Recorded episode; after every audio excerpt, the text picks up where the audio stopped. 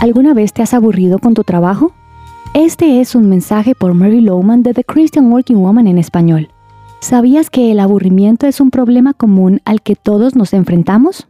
Encontramos que nuestra amiga Fran se siente aburrida con su trabajo. Si no conoces esta serie, se trata de una serie ficticia acerca de una mujer que aprende a practicar la presencia de Jesús en su trabajo. Es martes por la tarde y Fran se encuentra sentada en su oficina mirando el reloj.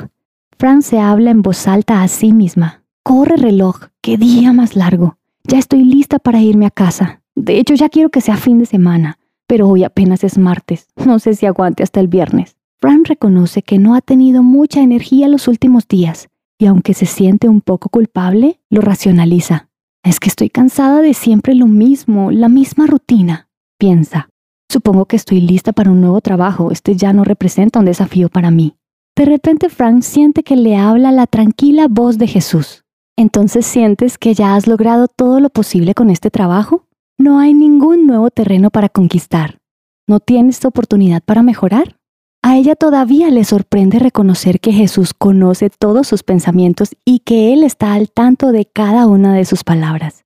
Mientras más aprende a practicar la presencia de Jesús, Frank también está más pendiente de sus propias reacciones y pensamientos.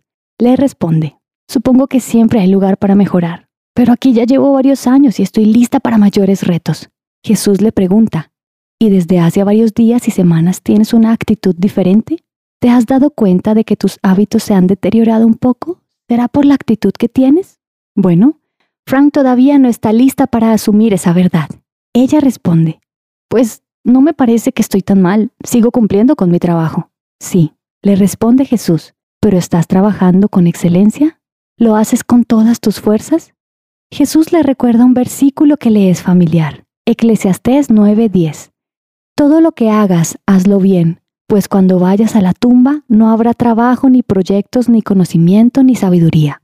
Frank le explica, Señor, yo hago más trabajo en un día malo que la mayoría de mis compañeros logran en un día bueno.